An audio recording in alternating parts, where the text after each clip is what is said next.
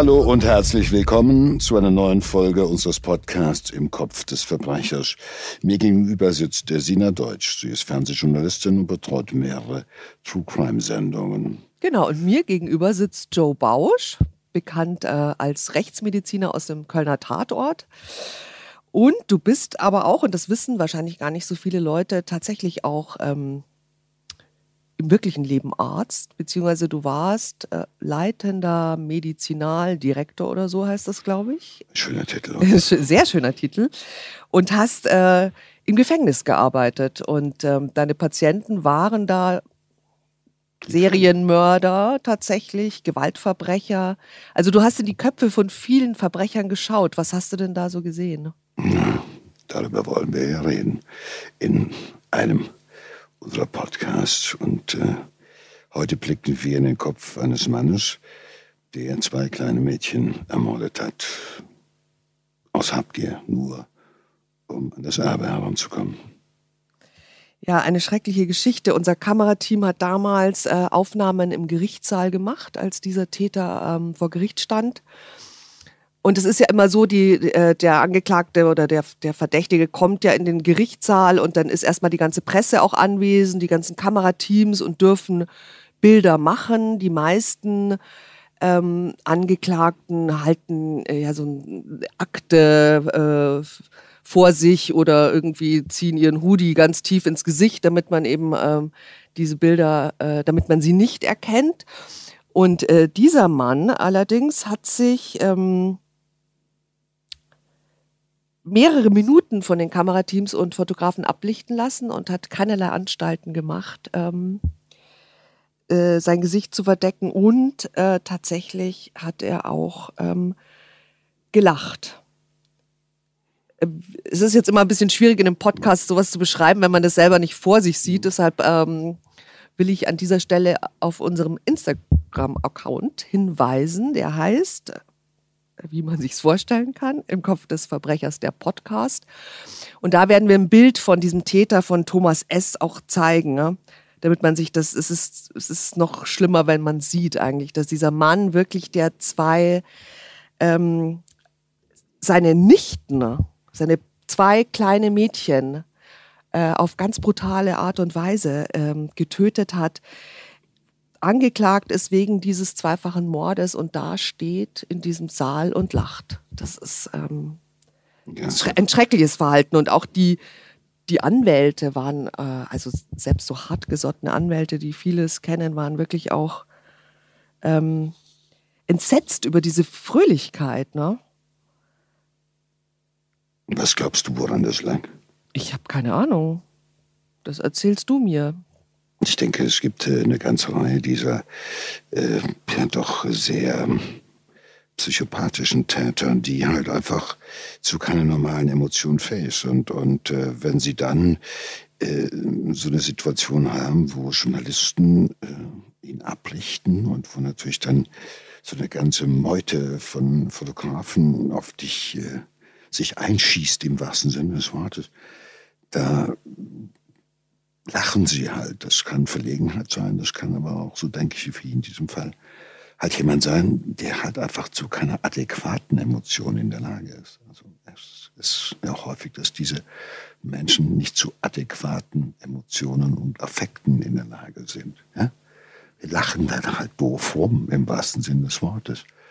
Und bedienen im Endeffekt äh, eine Kamera. Die einen inszenieren sich als leidend und weinend oder sonst was. Ja, äh, wie Mr. Weinstein jetzt gerade irgendwie. Und dann gibt es andere, die halt einfach lachen.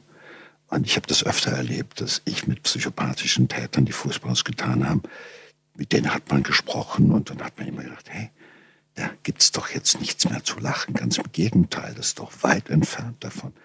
Aber weil sie nicht an eine echte Emotion herankommen, ja, verlieren sie sich, verlieren sie sich quasi dann ins Lachen. Das ist wirklich so. Das ist also schwer auszuhalten, weil es sehr provokant ist, ja, vor allem in einem Gerichtssaal, wo die Angehörigen sitzen, wo Zeugen sitzen und so weiter, wo die Opfer teilweise ja auch sitzen und ihrem Täter gegenüber und der lacht.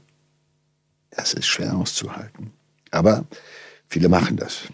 Ja, also die Anwältin ähm, der, der Mutter der beiden ähm, Kinder hat auch gesagt, dass er, dass er immer so wirkte, als würde er das auf die leichte Schulter nehmen. Er hat fast schon äh, fröhlich gewirkt, aber auch natürlich erstaunlich distanziert. Aber jetzt nicht nur in einem Schockmoment, jetzt so, wo er vorgeführt wird, sondern die ganze Zeit über, wo er auch eine Mordanklage verlesen wird und in dieser Anklage wird ja auch genau der Tathergang und so geschildert. Ne? Also ja. wir, es wurde nochmal genau gesagt, was er gemacht hat. Aber es ist ja erstmal der Tatvorwurf und er ist ja ein Typ, der ja diesen Vorwurf immer bestritten hat, der immer gesagt hat, Leute, hey, ich bin das nicht gewesen und ihr werdet schon sehen, mich kriegt ihr nicht, überführen könnt ihr mich nicht. Und es ist natürlich dann auch eine sehr provozierende und arrogante Geste vor einem Gericht dann einen freundlichen, lächelnden, lachenden, entspannten äh, Menschen zu mimen, äh, so in der Siegesgewissheit, mich kriegt ihr nicht, mir weist ihr hier nichts nach, ich gehe hier raus als freier Mann. Das ist ja im Endeffekt die Message, die er auf diesem Weg verbreitet hat, jedenfalls. So denke ich. Ja, also um nochmal die Fakten zu nennen, ähm, in, das war in der Nacht vom äh, 24. März 2011 in äh, Kreiling, äh, das ist in Bayern, ähm, ein kleiner Ort. Und ähm, in dieser Nacht ähm, mussten die elfjährige Sharon und die achtjährige Chiara sterben tragischerweise auch nur drei Häuser von ihrer Mutter entfernt, die ähm, zu dem Tatzeitpunkt in der Kneipe ihres äh, Lebensgefährten mitgeholfen hat. Ihr Onkel ist ähm, mit einer Hantelstange, einem Messer und einem Strick auf die Kinder losgegangen. Man hat das gesehen dann auch daran, dass es in äh, fast äh, jedem Zimmer in dieser Wohnung Blutspuren gab. Das heißt, die beiden äh, Mädchen müssen sich verzweifelt gewehrt haben. Man muss sich das mal überlegen. Also der Täter sucht die Kinder in ihrem geschützten Raum auf, in ihren Kinderzimmern, in ihren Kinderzimmern zu Hause, abends spät. Er rechnet ja damit, dass sie schlafen und so. Ja. Und sie haben natürlich Vertrauen, weil das ist der Onkel, der da nochmal vorbeischaut. Und es genügt ihm ja nicht, sie umzubringen, sondern er übertötet sie ja quasi mit äh, martialischen Tatwerkzeugen, einer Handelstange, um eine Acht- oder eine Elfjährige umzubringen. Hallo. Ja, eine Strick und was nicht alles, also Messer. Also normalerweise so ein Kind ist ja doch nicht zu wehrhaft, dass man so martialisches Tatwerkzeug mit sich rumschleppen muss oder so. Das heißt, er geht mit einem absoluten Vernichtungswillen, geht er dort in dieses Haus hinein. Und er will wohl auch den Eindruck erwecken, dass hier ein sehr psychopathischer Täter diese Kinder getötet hat. Das ist ja die zweite Möglichkeit, was er sich gedacht haben kann dabei. Dass er halt ein Gemetzel, ein Blutbad anrichtet. Also ich glaube um tatsächlich, halt es wurde vermutet auch, dass die äh, Kinder ähm, also versucht haben zu fliehen und weggelaufen sind durch mehrere Zimmer und er sie tatsächlich dann verfolgt hat auch und dann in verschiedenen Zimmern äh, schließlich äh, ja tot geschlagen hat.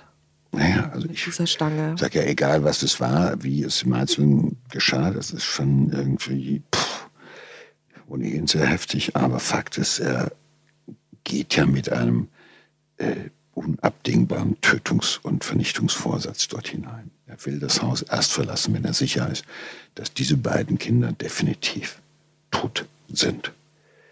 Und äh, das macht er auch. Und das ist, äh, das Übertöten spricht ja oftmals für so eine Beziehungstat. Also entweder ist es ein psychopathischer Täter, der einfach Lust am Töten hat, oder oft, so lernen wir das jedenfalls, so kennen wir das, es ist eine Tat, die eine Beziehung widerspiegelt, dass Opfer und Täter sich kennen, wo halt unheimlich viel Hass oder Zorn oder Wut oder sowas im Spiel ist, dass man da halt eben übertötet und halt immer wieder auf sein Opfer einsticht.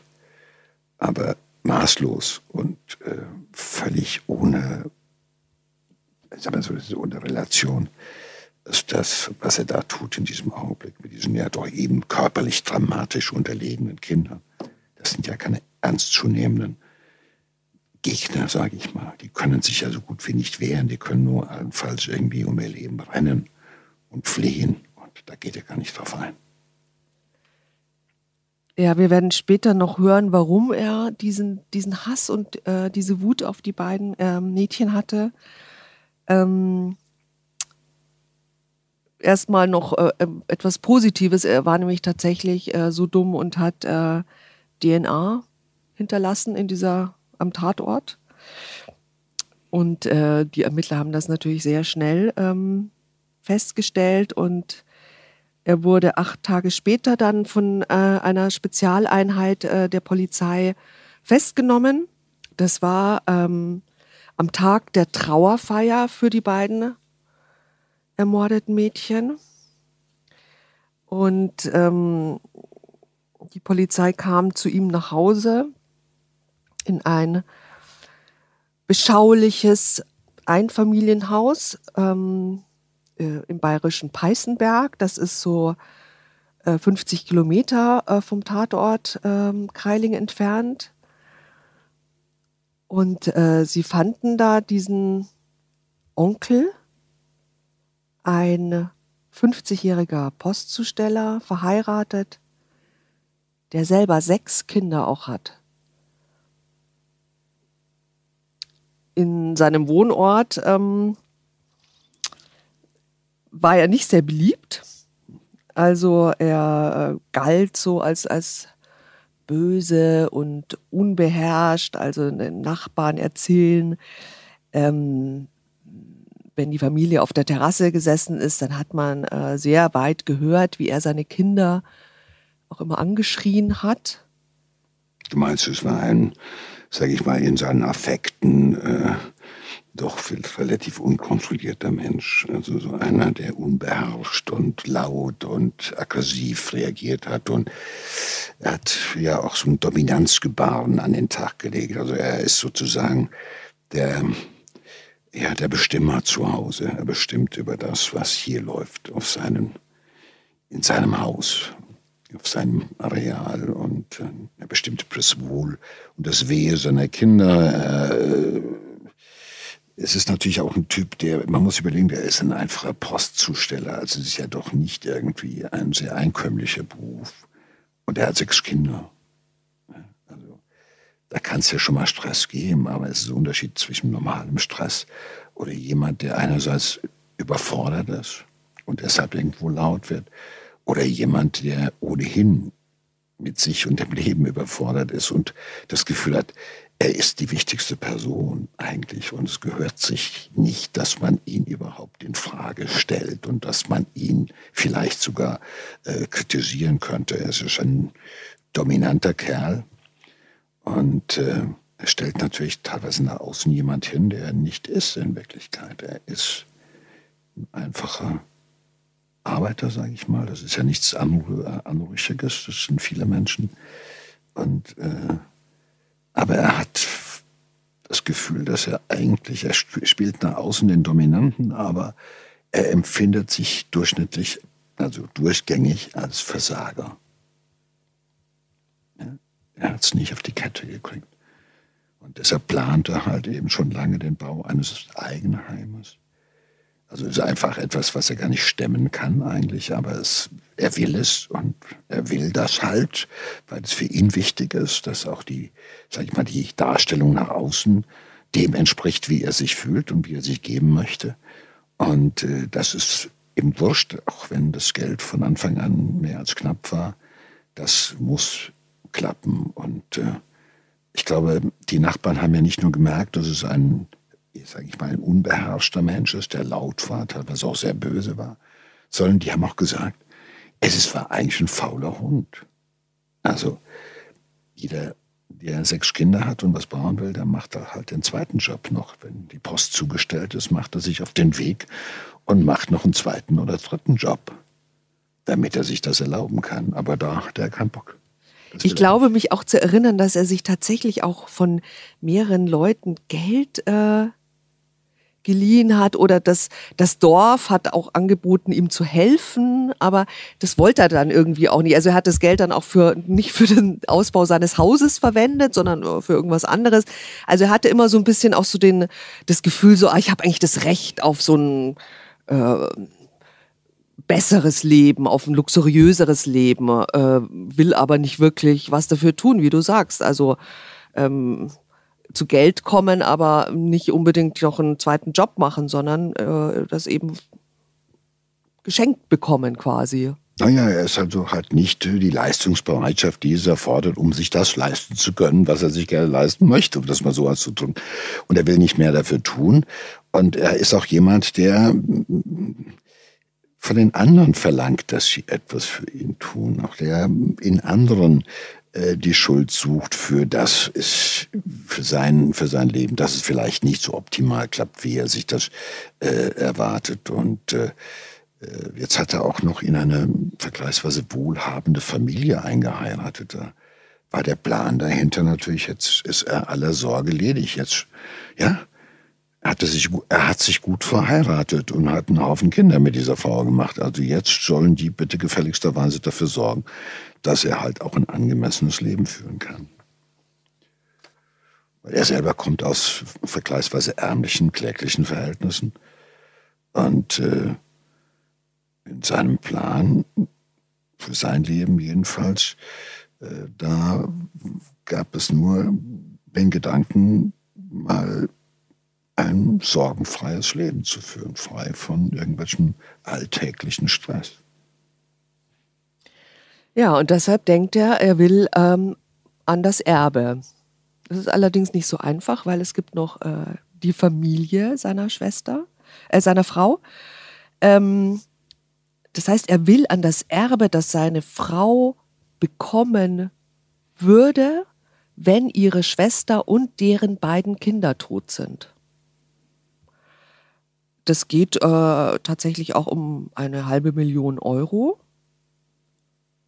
Und das ist das Todesurteil für die Kinder. Er will erst mal die beiden Kinder umbringen und dann die Schwester, dann erbt seine Frau und dann hat er auch das Geld. Ist ein schöner Plan, ne?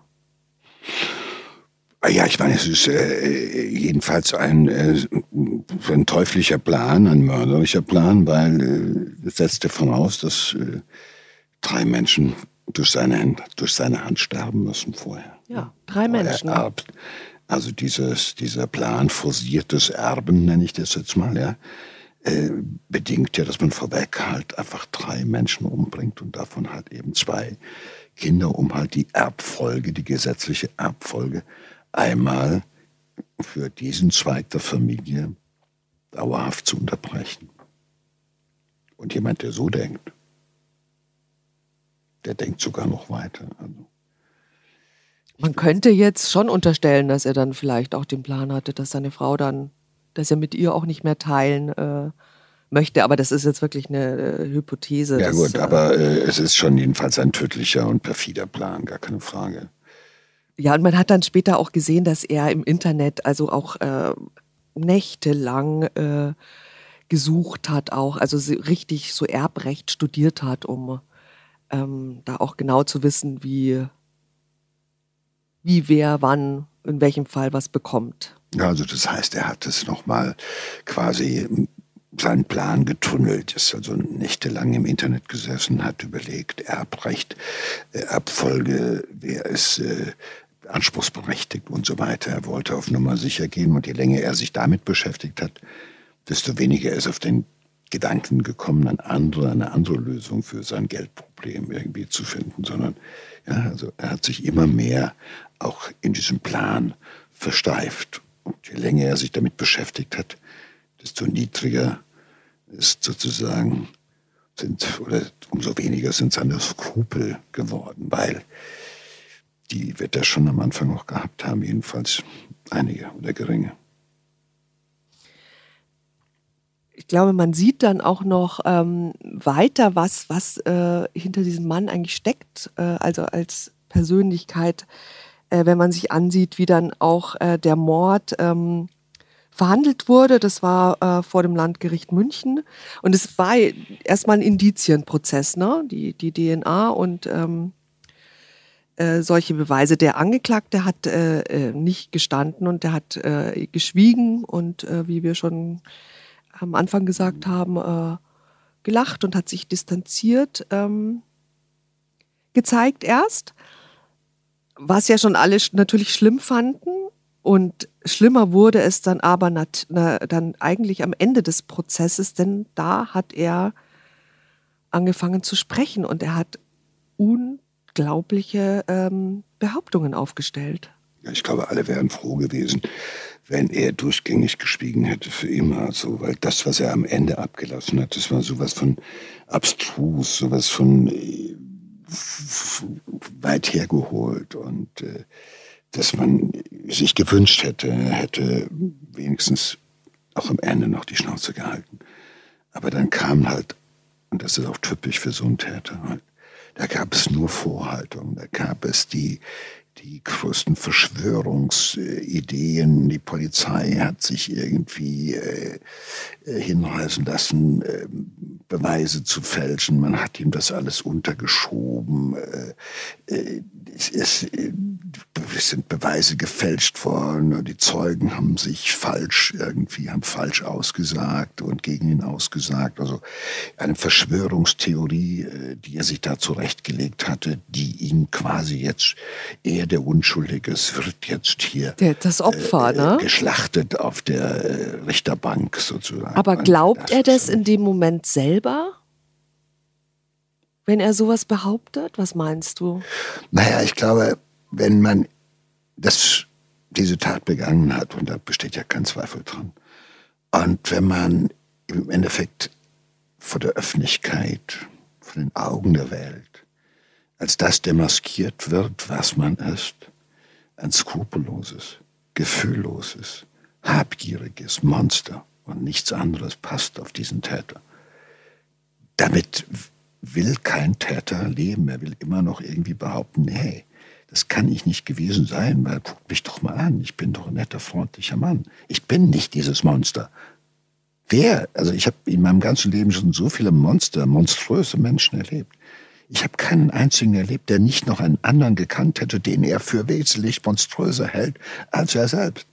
Ich warte heute noch auf den, der sagt, ich bin wirklich das schlimmste Monster, was es gibt. Nein, das gibt es nicht. Und ich glaube, das ist schwer auszuhalten. Und äh, er ist ja erstmal hineingegangen in den Prozess lächelnd nach der Devise, ihr kriegt mich nicht, ihr werdet keine Beweise finden gegen mich, das ist nicht. Also muss er am Ende sagen, Leute, es ist alles konstruiert, ihr habt den Falschen verurteilt. Zuzugeben, dass er das getan hat, zuzugeben, dass dieser Mann, der selber sechs Kinder hat, zwei kleine Kinder bestialisch umgebracht hat. Dann noch zuzugeben, dass der Plan noch darüber hinausging, dass die Mutter auch hätte sterben sollen, die Kindsmutter das ist einfach etwas, das kann er vor der Weltöffentlichkeit nicht zugeben. Also flieht er in eine Verschwörungstheorie. Das habe ich auch einige Male gesagt, äh, erlebt, dass ich Menschen hatte, die haben die abstrusesten äh, äh, Geschichten erfunden, äh, die äh, erklären sollten, warum sie jetzt unschuldig verurteilt worden sind und im Knast sitzen. Und die unendlich viel an Zeit und Ideen und Gedanken ja, äh, verschwendet haben, um diese, äh, diesen Verschwörungsplan auch auszumalen in alle Details. Weil es ihnen nicht gelungen ist, sich selbst mit der Tatsache zu konfrontieren oder der Tatsache zu stellen, dass sie habgierige, skrupellose, psychopathische Monster sind. Und es kommt noch schlimmer. Seine Frau äh, hat äh, verständlicherweise, ähm, nachdem er äh, diesen Mordplan, ähm, nachdem das aufgedeckt wurde, dass eben auch also ihre Schwester eben auch äh, sterben sollte und die Nichten umgebracht hat, hat sie sich natürlich äh, scheiden lassen von ihm. Und er ist dann äh, juristisch dagegen vorgegangen. Also er wollte das nicht wahrhaben, dass seine Frau sich scheiden lässt und seine Kinder wollten ihn auch nicht, natürlich nicht im Gefängnis besuchen. Man muss sich auch vorstellen, die Kinder haben ja mit den, mit den beiden Mädchen auch zusammen gespielt. Ne? Also die kannten sich ja alle. Es ist eine Familie in einem kleinen bayerischen ähm, 50 Kilometer entfernt. Ne? Die, das, also die Kinder haben mit denen gespielt, die wurden von ihrem Vater umgebracht. Die Kinder sagen, ich möchte diesen Vater, dieses Monster im Gefängnis nicht besuchen. Und er will gerichtlich erzwingen, er will ein Urteil erzwingen vom Gericht, dass die Kinder ihn besuchen müssen.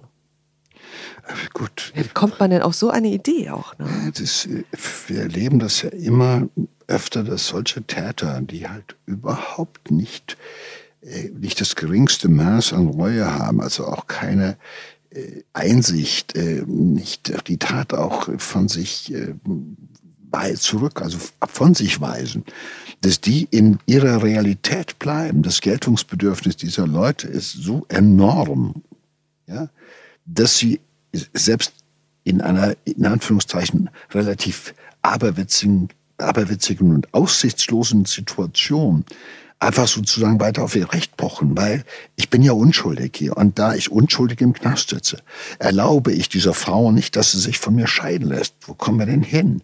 Und ich erlaube auch meinen Kindern nicht irgendwie, dass sie die Möglichkeit haben, mich nicht mehr zu besuchen, weil ich bin hier der Bestimmer. Ja, ich will und ich will, und das habt ihr gefälligsterweise zu tun. Er ist nach wie vor, das demaskiert sich halt eben immer wieder bei diesen Menschen immer wieder. Ja, dass sie auch in solchen Situationen ihr wahres Gesicht halt eben nicht verbergen können. Es sind halt egomanische, narzisstisch gestörte, psychopathische Täter. Und da fasst man sich oft in den Kopf, was die alles noch auch später im Gefängnis noch irgendwie an Anträgen stellen, auf gerechte Verfahren und so weiter und so fort. Aber überlegt ja mal, was so ein Markus Gefgen alleine jetzt noch während der Haft und nach dieser furchtbaren Tat, was der noch alles an Beschwerden äh, vor dem Landgericht und Gott weiß was irgendwie äh, gestartet hat, äh, weil da Gerechtigkeit irgendwie eingeklagt wird, ja.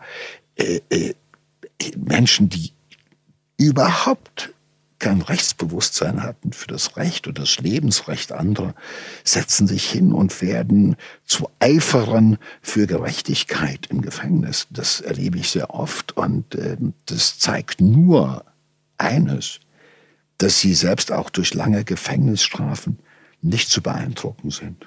Das sind so verfestigte Persönlichkeiten, ja, dass sie manchmal 20, 30 Jahre Knast brauchen oder länger bevor sie irgendwann mal was kapieren, wenn überhaupt.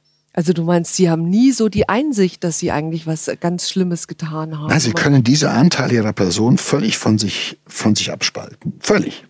Da kommen sie quasi nicht mehr dran. Das haben sie so wunderbar eingetütet, als hätten sie diesen Teil ihres Wissens und ihrer Erinnerung und das, was sie getan haben, als hätten sie es quasi in eine, in eine Plastiktüte verpackt und hätten es tief gefrostet und fünf Meter tief vergraben. Sie weisen das alles von sich und bleiben in ihrer Tunnelrealität. Und da ist alles so, wie Sie sich das vorstellen. Und da funktioniert auch alles nach Ihren Vorstellungen. Und deshalb darf da kein einziges Steinchen verrückt werden oder zugegeben werden, weil dann fällt, wie in einer Domino-Theorie, da fällt alles um. Und deshalb bleiben Sie über Jahre bei Ihrer Version. Ja, das ist so ein maßlos übersteigertes Geltungsbedürfnis auch. Ne? Also er hat zum Beispiel auch, als die Polizei äh, zu ihm kam, hat er äh, geschrien, es ist eine Unverschämtheit, dass ihr es überhaupt wagt, mich zu verhaften. Ne? Ja, Acht Tage nachdem er zwei kleine Mädchen äh, erschlagen ist, hat. Ja, hat das, was er von sich gibt, das trägt er nach draußen und das ist genau das. Ihr wagt es, mich zu verhaften. Ja, wo sind wir denn? Ja. ja. Ihr klagt mich an, da kann ich doch nur lachen. Ja. Ihr packt mich ins Gefängnis. Ja, wo sind wir denn? Meine Frau will sich scheiden lassen. Ja, was hatten die? Wo kommen wir denn dahin? Meine Kinder wollen mich nicht mehr besuchen. Ja, da klage ich doch dagegen. Das bleibt alles in einer Masche und die ändert sich nicht. Das ist, einerseits ist es gut zu sehen, weil es dich darin bestätigt, ja, dass deine allerletzten Zweifel, dass er der Täter nicht gewesen sein könnte, dass die ausgeräumt werden. Und auf der anderen Seite ist es erschreckend, weil es dir klar macht, wie kaputt diese Persönlichkeit ist. Ja, doch irgendwie so, er kommt mir auch so zerfressen vor Neid auch irgendwie vor. Ne? Also die anderen haben ein schönes Haus, ich will auch ein Haus, äh, die haben Geld, ich will das auch haben, es steht mir auch zu. Ja, es ist jemand, der sich halt letztendlich auch am Ende noch als Opfer geriert. Also er ist ja letztendlich, so ist es ja in seiner Wahrnehmung, in seiner Behauptung, ja, alle waren gegen mich? Die Polizei, die Zeugen, alle sind gegen mich und ich bin deshalb unschuldig verurteilt und ins Gefängnis gesteckt worden. Und jetzt will auch meine Frau noch weg. Die blöde Kuh. Meine undankbaren sechs Kinder wollen mich nicht mehr sehen. Alles, ja, aufgrund einer infamen Verschwörung. Es ist immer beachtlich, wie viel Fantasie ja, und Konstruktionsvermögen für Gedanken diese Täter irgendwie aufbringen, ja, um den Eindruck zu vermitteln und den Eindruck aufrechtzuerhalten, dass sie nicht diese Tat begangen haben können. Ja, es hat aber nichts geholfen. Denn ähm, Sharon und Chiara mussten sterben und er wird vom Gericht äh, zu lebenslang wegen zweifachen Mordes verurteilt. Und äh, der Richter hat auch die besondere Schwere der Schuld ähm, festgestellt. Ich muss sagen, damit kann ich leben. Ich finde diese, dieses Urteil sehr schuld- und tat angemessen, wie wir das so schön formulieren. Und äh, äh, wenn man dann sieht, wie er sich doch auch noch Anfang nach dem Urteil im Knast aufführt und äh, da ist es gut zu wissen, dass er mindestens 30 Jahre Zeit hat, über sich, seine Tat und alles andere nachzudenken. Lieber Joe, ich danke dir für dieses Gespräch. Sina, Bis in 14 Tagen. Wie immer. Dankeschön. Ja, wir sind jetzt auch auf Instagram. Auf unserer Seite im Kopf des Verbrechers, der Podcast, findet ihr neben weiteren Hintergrundinformationen und echtem Bildmaterial über die Fälle alles rund um das Thema True Crime.